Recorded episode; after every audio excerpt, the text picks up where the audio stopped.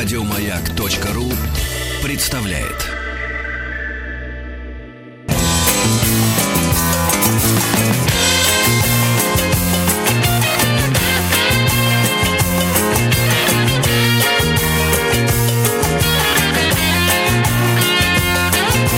Вахтанг Махарадзе и Павел Картаев. Добрый день. Сегодня мы отправимся на станцию 317 километр, э, где в Тульской области, недалеко от э, деревни Кукуевка. Э, в 1882 году произошла Кукуевская железнодорожная катастрофа. На связи у нас глава общества любителей железных дорог Алексей Борисович Вульфов. Алексей Борисович, добрый день. Добрый, добрый день. день. Добрый день. Здравствуйте. Здравствуйте. Давайте э, вспомним, что происходило ночью с 29 на 30 июня э, в неподалеку, неподалеку от станции Бастыева и э, что послужило причиной этой страшной кукуевской железнодорожной катастрофы. Да, это действительно была страшная катастрофа, настолько страшная, что вся Россия слово «кукуевка» сделала нарицательным, а кукуевцами в насмешку долгое время звали железнодорожных инженеров и вообще железнодорожников, когда хотели их чем-то обидеть. В частности, в сатирических рассказах Антона Павловича Чехова тоже встречается и кукуевка, и кукуевцы. Э, то есть это было событие, потрясшее страну, э, подобно катастрофе Титаника. Во-первых, не только масштабы катастрофы, число погибших. Тем временам это очень много. Там по некоторым данным более 55 человек погибших, много искалеченных. Но кроме того и сам ужасный характер этой катастрофы. Произошло там вот что. В результате очень-очень долгих дождей, страшных ливней, в то времена ведь в те времена природа ведь жила своей, своей жизнью еще, да, вот, мощнейших ливней э, происходило постоянное подмывание насыпи, а насыпь была очень высокая, под Кукуевским оврагом. Чтобы наши радиослушатели могли это понять, вот овраг, он засыпается сверху полностью песком, и поверху этого песчаного основания, этой огромной песчаной 30-метровой волны, прокладываются рельсы железной дороги. И вот этот овраг, он весь засыпан этим сооружением. Внизу оврага над речкой сделана водопропускная труба. У этой водопропускной трубы диаметр был 71 сантиметр. То есть это совсем немного. И вот в эту ночь страшно. Или в старом стиле, да, создавается так, Алексей Борисович начинает пропадать. Алло, сейчас слышно меня? Алло, Алло, да, вот сейчас получше, пожалуйста, еще раз э, повторите то, что вы сказали. Последние секунд 30, поскольку вы пропадали. Вы знаете, э, природа в тот день как будто сговорилась. То есть вот как будто специально точно, чтобы найти там ущерб, потому что огромнейшая стена воды, громадная небо, закрыла буквально все пространство, и количество изливавшейся воды на землю было таково, что вот эта труба единственная над речкой, под насыпью, которая была, она уже физически просто не могла эту массу пропускать. И эта масса воды стала быстро-быстро подниматься вверх с огромной силой размыло это отверстие, где была труба внизу над рекой, вымыло, представьте себе, огромнейшую чугунную трубу из-под насыпи, размыло, вы выставила ее оттуда, такова сила стихии, и насыпь просто начала проваливаться. Ее внизу начало водой размывать, а это же песок, она начала проваливаться вниз – именно в этот момент произошло ужасное несчастье. Двигался поверху с большой скоростью, двигался пассажирский поезд с паровозом 120. И дальше произошло следующее. Рельсы со шпалами повисли в воздухе над проваливающимся вниз грунтом. Причем грунтом каким? Болотом, по сути дела. Там сила дождя была такова, что это был не песок, а весь песок пропитанный водой. И вот паровоз-то проскочил по этим повисшим путям, а потом нарвался на то место, где путь, путь разорвало. Это привело к резкому удару. Он сошел с рельсов, вагоны начали буквально спотыкаться, а паровоз, паровоз упал на бок, а вагоны начали сползать вместе с людьми в провал. Кто-то вылетел из вагонов наружу, разумеется, много пассажиров получило очень тяжкие увечья, и вагоны начали опускаться, вот это представить себе страшно, ночь, дикий ливень, разверстая бездна 30-метровой глубины, болото в ней, кипящее дождем, водой, людские тела, обломки, и туда рушатся вагоны с людьми. И мгновенно поглощаются, засасываются там, как болотом, просто буквально в смысле этого слова. Э, остальная часть вагонов, которая еще оставалась на пути и до этого страшного места не доехала, была остановлена мгновенной реакцией кондукторов, которые тут же которые тут же затянули ручные тормоза. Алло. Да-да-да. Да-да-да, слышно. Скажите, а сколько было вагонов в поезде, сколько вагонов в результате рухнуло вот в эту трясину, а сколько осталось э, сверху и не пострадали? Знаете, шущие были поезда, 13 вагонов плюс багажный. Из них 7 рухнуло в трясину. 7 рухнуло в трясину. А, представьте себе, что поезда уже тогда, видите, были достаточно длинными, и всего в поезде по одной сводке ехало 195 человек, а по другой сводке 330 человек. То есть там до сих пор точно неизвестно, сколько все-таки людей погибло. Ну, кто с пассажиров третьего класса особо будет считать-то бедных крестьян. Вот. Ну, в общем, до меня поражает каждый раз это размеры тогдашних уже большущие пассажирские поезда, причем тащил этот поезд маленький паровоз по 1.2.0, который всего два колеса, две оси точнее, ведущими. Ну и шел он на большой скорости. Почему, спросят радиослушатели, почему же? Ведь навстречу этому поезду только что прошел другой поезд, кондуктор которого главный сообщил на станции Чернь, что э, что-то очень неладно на Курском овраге, что вагон очень качал, и что поезд, когда шел, было как-то там неспокойно. Пытались передать по телеграфу. Но я говорю, природа как сговорилась просто, силы природы. Телеграф был полностью уничтожен, повержен грозой. Передать ничего ни машинисту, ни кондуктору приближающегося поезда оказалось невозможно. А в те времена так как сейчас железнодорожный путь не был еще оборудован устройством, которое в случае повреждения рельсов, рельсовой цепи, сигнализирует об этом машинисту.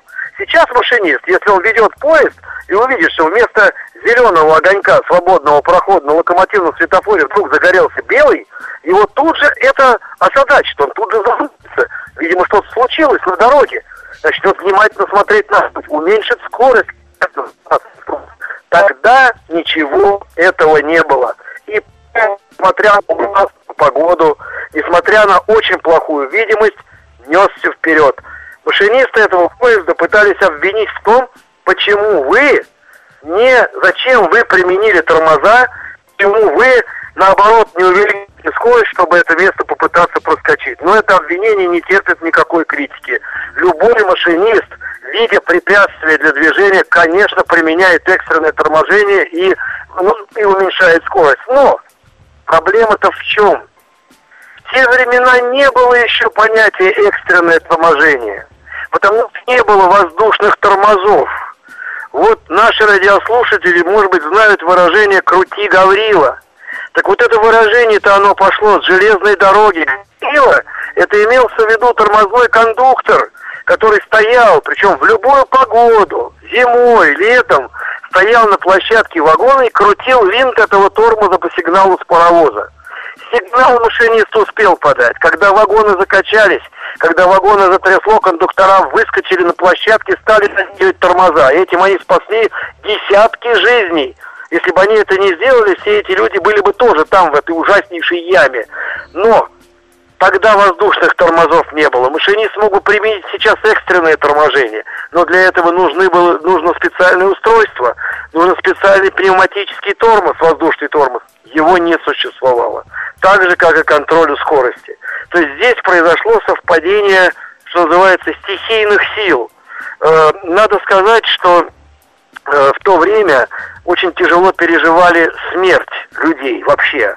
Это не так, как сейчас э, похоронили, и нередко бывает, когда там батюшку даже просят батюшка, покороче отпойте исповедь, там, видимо, скорее хочется запоминальный стол, ну и так далее. Да ну не все, конечно, так. Тогда это было исключено. Менталитет того времени людскую смерть оплакивал. Эти смерти потрясли всю Россию. Ну, во-первых, там погиб племянник Иван Сергеевич Тургенева, ведь Бастыева находится возле имения Спасское Лутовиново, знаменитого музея, музея. Собственно говоря, 5 километров от Бастыева и э, музей Спасское Лутовиново. Узнав о его смерти, Тургенев был потрясен. Узнав о его гибели, он пишет, что мне жутко жалко Николая, такого великана, честного, красивого, смелого, малого. Отца этого Николая разбил паралич, тоже родственника Ивана Сергеевича Тургенева. Вся Россия э, не просто оплакивала жертву катастрофы, но и внимательно изучала произошедшее, потому что одним из участников расследования и человеком, который все две недели находился там, небритый, немытый, без еды, обгорелый на солнце, как на них после этой жары, после этой грозы, когда все случилось, все и подряд была страшная, жуткая жара. И железнодорожники, солдаты, которые разгребали там последствия крушения, буквально задыхались в вагонах от зноя, они жили в вагончиках. Тут одно сменилось на другое. Гелеровский тут ними. Очень интересно, как он туда проник. Он находился в гостях у управляющего дорогой Московско-Курской, и вдруг поступило известие, все засуетились за столом. Что случилось? Ему говорят, страшное крушение. На Кукуевском аквавраге упал пассажирский поезд. Сейчас подают экстренный поезд и медленно выезжаем. Он взял извозчика, сказал, даю трешку, гони на Курский, плачу втрое. И знакомый э, возница его помчал на Курский вокзал, где он, как истый журналист, просто проскочил в поезд нелегально, Гелеровский, вскочил в туалет, в вагон, и с этим поездом нелегально доехал до Черни, и, так сказать, добрался до места крушения и оттуда писал репортажи в свою газету, которую писала, вся, которую читала вся Россия. Вся Россия. Вся Россия обсуждала в течение месяца только Кукуевскую катастрофу, хотя до этого на железных дорогах были не менее страшные катастрофы, например, Телегульская. Но эта катастрофа просто потрясла воображение. Ведь людей вытаскивали 15 дней, раскапывали песок, э, раз, раз, разваливали обломки, сначала вынимали раненых, и запах стоял такой, что Гелеровский потерял там обоняние. Он говорит, я не мог мясо после этого полгода есть, и запах у меня был атрофирован. Я не мог воспринимать запах ничего мясного, ничего. Мне всюду мерещился этот страшный запах на месте крушения. Началось, естественно, расследование, по какой причине это произошло. Наказали стрелочников, как обычно. Так наказали там каких-то путевых обходчиков, придрались каким-то мелким замечаниям, хотя понятно, что без телеграфа, без радиосвязи, без телефонов, как они могли предупредить? Тогда еще не было э, телефонов, которые можно было вставлять в столбы возле железной дороги, передавать по ним сообщения. Ничего этого не было. Вот стали, конечно, тут Гелеровский писать, что хищническая эксплуатация дороги привела к подобному крушению. Вообще в народе Курскую дорогу называли Костоломка за обилие числа крушений и аварий. Но мне не хотелось бы... Алло, сейчас слышно меня, хорошо? Да, да, да, да, да, мы слушаем, да, Алексей, Алексей да, да, да.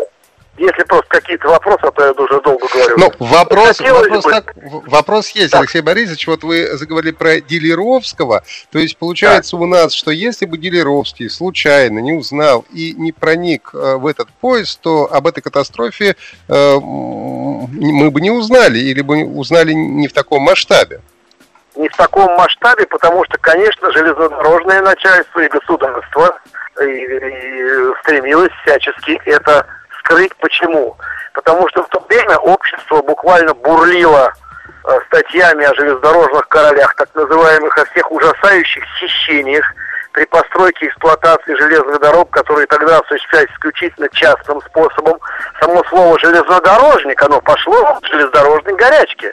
Железнодорожниками впервые назвали людей, которые занимались подрядом по постройке железных дорог, между прочим и э, работала знаменитая Барановская комиссия под руководством графа Баранова, которая вскрыла ужасающее злоупотребление в сооружении железных дорог, в их состоянии, гнилые шпалы, экономия на балластном слое на высоте, там положили 20 сантиметров балластного слоя, отписали что положили 30, там 10 там положили себе в карман, там 10 этих сантиметров, в таком духе. Шпалы написали, что поставлены высшего качества, проходят два года, они разрушаются. Стыки рельсов слабые, сами по себе рельсы слабее, чем те, которые были нужны и так далее. То есть тогда полную силу современные проблемы, они все были вскрыты. И тем обиль, обиднее сейчас вот аналогичные катастрофы в авиации, в частности, вот когда люди ради денег, ради наживы идут на явные злоупотребления технической частью, то есть на заведомый обман, тогда общество было этим наполнено. И, конечно, тем более после э, убийства Александра II, ну, не очень хотелось опять общественное мнение будоражить известием о чудовищной железнодорожной катастрофе. Гелеровский этого сделать не дал. И я считаю, это его гражданский подвиг, потому что благодаря вот этой шумихе, которая, не, вернее, не шумихе, а правде, которую он сказал, шумиха и правда – это разные вещи совершенно. Скандал журналистский и сказанная правда – это и цели, и существо разное у этих явлений, от которой он сказал эту правду России, она ускорила выработку железнодорожного устава единого в 1885 году. И она, конечно, была одна из мощнейших капель, которая переполнила чашу и вынудила железные дороги постепенно переводить на казенный государственный способ управления, да и строительства во многом, который впоследствии возглавил будущий министр финансов Витте и, и организовал. То есть это было очень нужно России, то, что писал Кирировский. Он там пишет, что дорога там употреблялась э, с технической эксплуатацией, со злоупотреблениями и так далее. Но вообще при всей любви моей, и не только моей, а миллионов э, благодарных читателей книг и «Москва и москвичи», чудесных статей Владимира Гелеровского, знаменитого дядь Геляя, как, как представитель общества любителей железных дорог, я все-таки считаю, что он был не вполне справедлив, потому что все-таки сила стихии была там решающей. И все потом ведь изучались э, данные метеостанций и данные о погоде в этом районе. Э, никогда за всю историю метеорологических наблюдений в этом районе не было дождей такой протяженности и такой силы. Что же касается диаметра этой трубы, в которой так обвиняли инженеров и говорили, что вот, а ведь до этого они только-только сменили трубу эту. Что вот почему маленькая труба. Во-первых, эта труба не была рассчитана на столь серьезные осадки.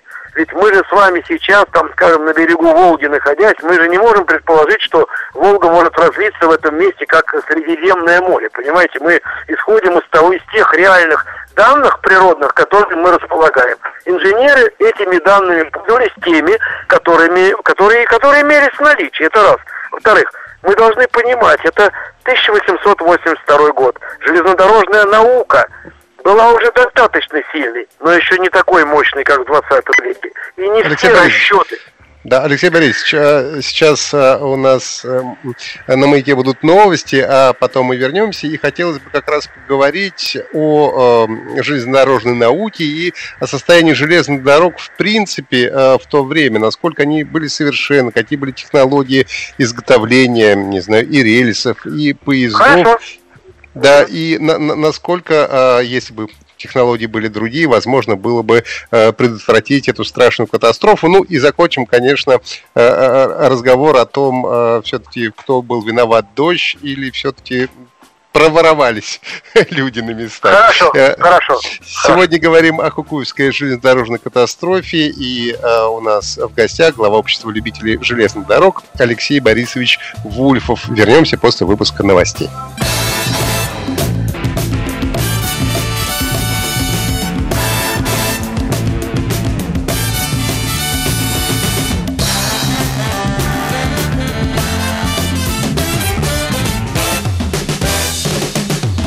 Вахтанг Махарадзе и Павел Картаев.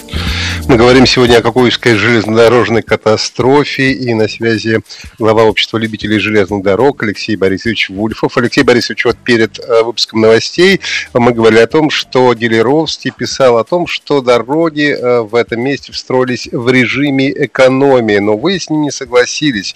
Э, проясните, пожалуйста, что все-таки действительно ли была проблема в том, что дороги строились плохо, или все-таки за катастрофу ответственна погода? Э, дорога это, во-первых, имеет историю очень интересную. Вообще, благодаря дороге Москва-Курск, постройке дороги Москва-Курск, которая сооружалась в 1860-е годы, э, Павел Петрович Мельников, первый министр путей сообщения, сумел доказать, что возможно постройка железных дорог в России не хищническим частным способом, а государственным способом. Эта постройка обошлась э, по смете в два, а то и в три раза по каким-то параметрам дешевле аналогичных смет, предъявлявшихся частными обществами при постройке железных дорог. То есть магистраль Москва-Курск в этом отношении вообще очень показательно исторически. Что же касается злоупотреблений при ее строительстве, то ну, трудно себе представить стройку такого масштаба, чтобы подрядчики не обманывали рабочих, в основном из крепостных крестьян, поставщики не обманывали и так далее, и так далее. К сожалению, эта беда действительно имела место быть. И Геровский, разумеется, находясь там, встречаясь со становыми, с урядниками, со следствием, естественно, получил массу информации о том, какие хищения производились при сооружении этой дороги. Но конкретно это место, Кукуевский овраг и Кукуевская насыпь, они были сооружены согласно существовавших правил. Никаких отклонений от проектных условий там не было. Если бы они были выявлены, то тогда строители дороги, которые тогда еще были все в основном живы, оказались бы просто под судом.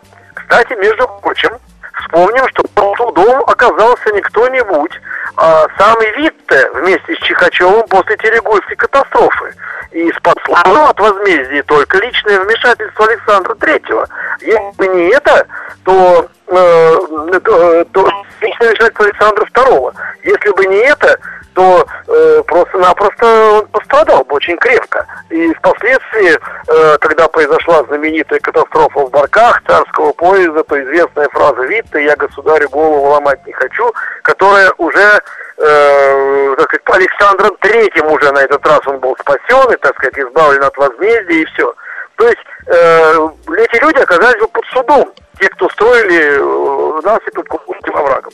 И вот то, что нормы проектирования столь высоких насыпей, они только еще Конечно, высокие насыпи уже были отработаны и применялись э, технологии их постройки на магистрали Москва-Петербург. Но все равно, это южные условия, и никто под напор с такой стихии насыпь не рассчитывал. Три наши из таких насыпей, так называемые фашинные укрепления – ступенчатая система формирования такой насыпи еще, конечно, не были в науке отработаны. Поэтому обвинять кого-то в том, что кто-то неправильно хищения привели к этому, неправильно. Кроме того, в то время в России происходило частное железнодорожное строительство, и, э, к сожалению, большому, после создания в 1857 году Главного общества российских железных дорог произошло э, произошла переориентация в сооружении наших железных дорог с американских норм и методов проектирования на европейские, что для России, конечно, оказалось плохо. Потому что европейские нормы, разумеется, в силу особенностей географии экономической, географии политической, просто географии Европы – она вполне подходит. Европа с ее маленькими расстояниями, с ее местной спецификой перевозок, с ее небольшими весами поездов, с ее большими скоростями, но не очень тяжелыми составами. А, конечно, этот опыт для России оказался не вполне применимым. Кроме того, э, вот такая переориентация на европейский опыт, а следовательно уже заведомо на меньшие нагрузки и, следовательно, на более слабый путь, что я хочу подчеркнуть, они привели к тому, что и нормы строительства и проектирования наших железных дорог в этот период оказались облегчены. Ведь мало кто, может быть, знает или помнит, что первая магистраль Петербург-Москва э, строилась сразу на щебеночном основании, то есть не на песке, а на щебне, и строилась она двухпутной, осуществленный с подстремлением профиля. То есть американцы и конкретно Джош Вашингтон Уистлер, консультанты друг Павла Петровича Мельникова и, и консультант Крафта, которые строили дорогу с двух сторон от Москвы и от Петербурга, он это подсказал. То есть там была ориентация на американские машины, которые во всех отраслях нашей стране гораздо больше подходят, чем европейские. После переориентации на европейские каноны, что во многом произошло из-за чего? Раз мы сдались, так сказать, европейской банковской системе при строительстве железных дорог, раз стали приглашать французских инженеров, например, линию Москва-Нижний Новгород строили французы. Она строилась буквально под руководством французских инженеров. Что понимают французы в нашей местности, в наших болотах, в нашей специфике, в нашей особенности? Это уже пошли, пошел чистый диктат денег.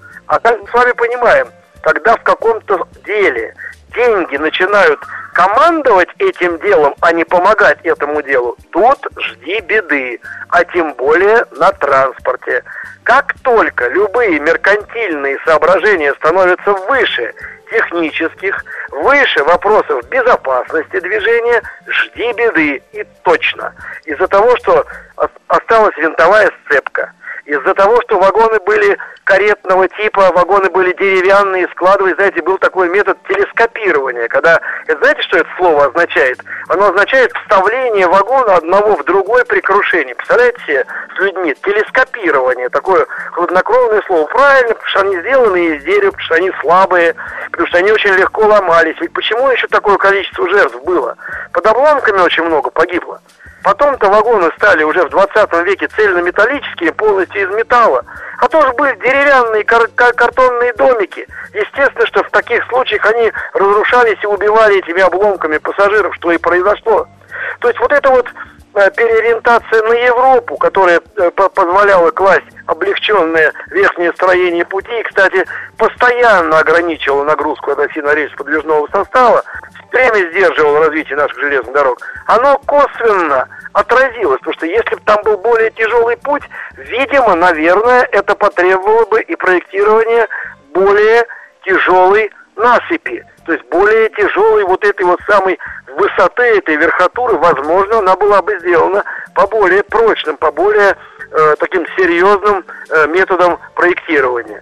Ну, но тем не менее, тем не менее, все равно говорить о том, что виноваты инженеры, конечно, неправильно, потому что сила стихии там была грандиозна. Что касается технических устройств, повторяю, я уже говорил нашим радиослушателям, что сейчас это все очень просто бы решилось. Сейчас на локомотивном светофоре загорелся бы вместо зеленого белый огонь.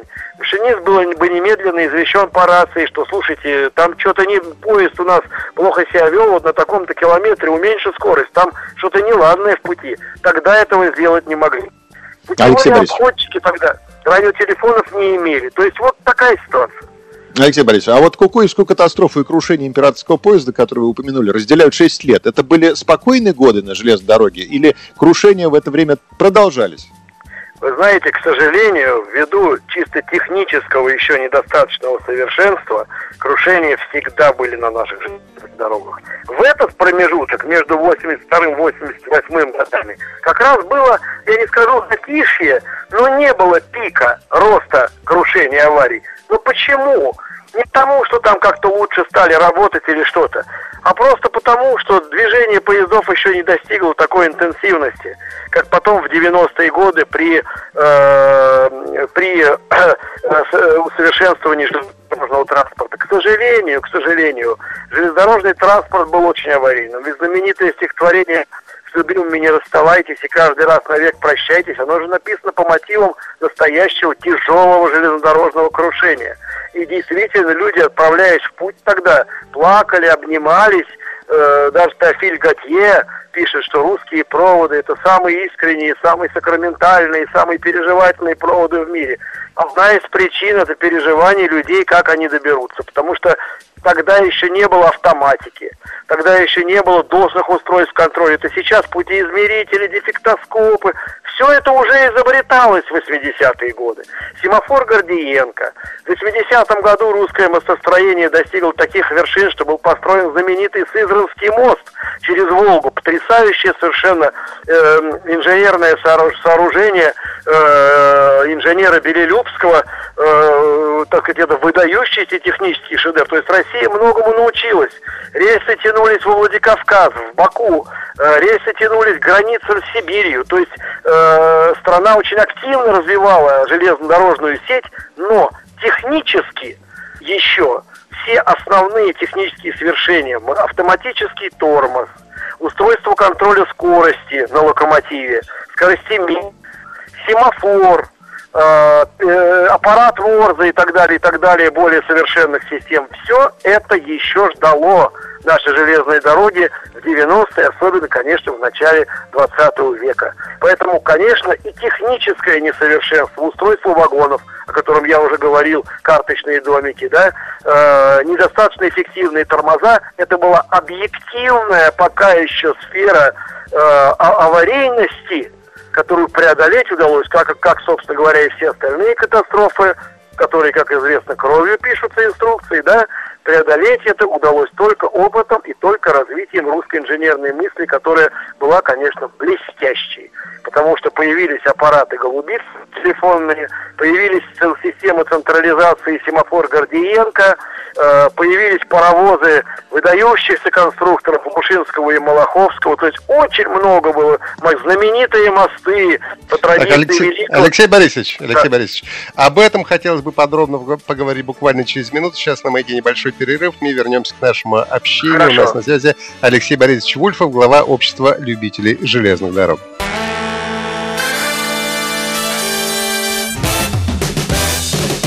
Вахтанг Махарадзе и Павел Картаев.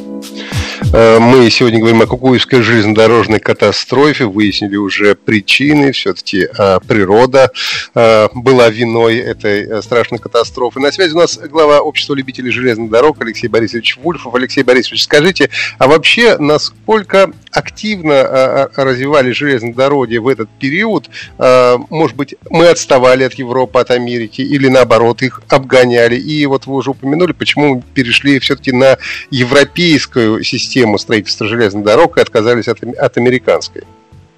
За период железнодорожной горячки было построено в пять раз больше а, по протяженности железнодорожной сети был прирост, пятикратный прирост по сравнению со всей железнодорожной сетью, которая была построена начиная с Царскосельской железной дороги. То есть, чтобы было понятнее, за 10 лет было в пять раз построено больше железных дорог по протяженности, чем за предыдущие 30 лет, чтобы могли себе представить темпы строительства. Это к 1875 году.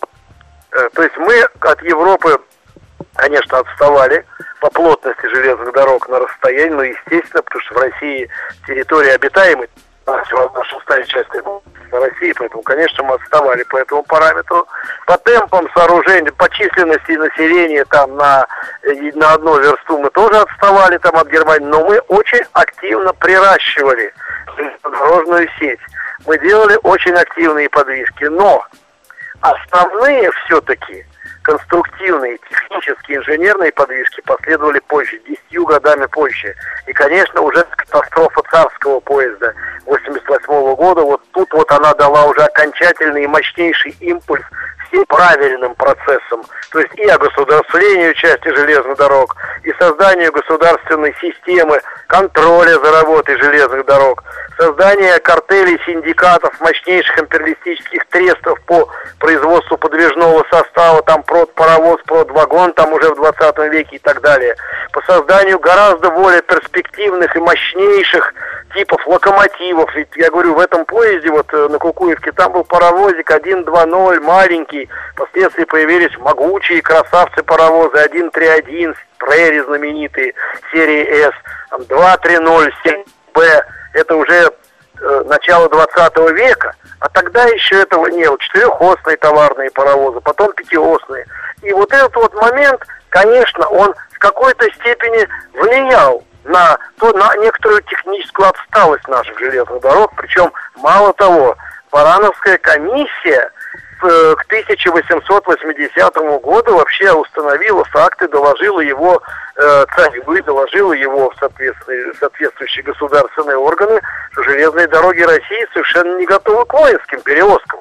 И тем более после русско-турецкой войны это особенно стало понятно что мы просто-напросто стратегически не обеспечены железными дорогами э, в, до, в той степени, в какой это нужно. И стали появляться локомотивы так называемого правительственного запаса и вагоны э, однотипные, которые стандартизированы были под, под одну и ту же, так сказать, там весовую норму перевозок и так далее. То есть э, начались подвижки к стандартизации работы железных дорог. Вы можете себе представить, что еще вот в, этот, в этом году, в 1882 году, не просто пассажиры, прибыв на какую-то узловую станцию, пересаживались из вагонов одной частной железной дороги в вагоны другой частной железной дороги и продолжали путь. То есть не было прямого железнодорожного сообщения, частные дороги какие хотели, тарифы назначали и возили в пределах своих дорог. Как в Европе, там это же нормальное явление в Европе, пересадки, это нормальное явление. В Европе никто не удивляется, что за э, по пути пункта А в пункт Б нужно сделать три пересадки. Как правило, там очень удобные подвески. Съездов перешел на другую сторону платформы, через пять минут другой поезд и поехал. И так постоянно. Для России, конечно, это не годилось так и грузы даже перегружались. Бесперегрузочное сообщение это фактически было обеспечено в полном объеме уже только к середине 1880-х годов, да и то не везде. То есть царил частный характер. Повторяю, конечно, это было негативно, но в данном случае нельзя сказать, что техническое несовершенство или хищение э, привели к катастрофе. Почему? Пытались они передать по телеграфу. Телеграф-то был уже. И они хотели передать по телеграфу этому поезду, что э, там неполадки на пути, что чувствовали удары и так далее. Гроза телеграф разрушила, они не смогли отправить эту телеграмму, а радио еще просто физически не было. Вот и все. Алексей Борисович, вы говорили, что в этом поезде ехало много крестьян, каких-то простых рабочих. А вообще дорого было путешествовать э, на поезде э, в то время? Дорогое да, это было удовольствие? да, вы знаете, это удовольствие было не дешевое, причем настолько не дешевое, что по инициативе Витте был внедрен в России не только третий класс, для простого люда, да, молчали желтые и синие, в зеленых плакали и пели. Зелеными красились вагоны третьего класса, самые дешевые, самые доступные, которых в поездах было больше всего. Но помимо этого был введен четвертый класс, самый спартанский, где были просто лавки и печь, больше вообще ничего не было товарный, нередко вагон, переделанный под перевозку пассажиров. Ради того, как писал сам Витте, чтобы наши отхожие крестьяне не брели в линии железной дороги на заработки и заработков, потому что у них нет денег взять билет на поезд, и они вдоль линии железнодорожной идут пешком. Это было удовольствие не самое дешевое, надо сказать даже при дешевизне тогдашней жизни, неслыханной совершенно, когда, как говорят, корова стоила рубль, а буханка хлеба стоила полкопейки, то все равно заплатить простому крестьянину, там, я не знаю, 75 копеек от того же Орла до того Курска, это были деньги. Это нельзя сказать, что это было так дешево. Поэтому самые бедные, э, уж совсем беднейшие, они не могли себе этого позволить. Но тут, понимаете, в чем опять же штука. Ведь и авиация, когда появилась гражданская, тоже, в общем-то, не все могли летать вот так легко и свободно, как люди состоятельные. Поэтому все познается в сравнении России, где 79%, если я не ошибаюсь, простите, если я обманул, было крестьян в то время, и вообще из всех сословий больше, я думаю, 80 даже с чем-то, правда, я не хочу врать, но из них, даже если себе представить, что 5 пятая часть была абсолютно бедными людьми, которые дальше своей деревни не ходили. Конечно, не все могли пользоваться железной дорогой, но по сравнению с ямщицким промыслом, железная дорога, конечно, была гораздо более демократична. И с появлением железных дорог, с резким удешевлением стоимости перевозки, пользоваться железной новым средством сообщения в России, которое буквально изменило время и пространство – смогли, смогло гораздо больше людей. Это Спасибо большое, Алексей Борисович. Алексей Борисович Вульфов сегодня был у нас на связи, глава общества любителей железных дорог. Сегодня говорили о Кукуйской железнодорожной катастрофе. Спасибо и прощаемся до завтра. Всего доброго. Пока. Еще больше подкастов на радиомаяк.ру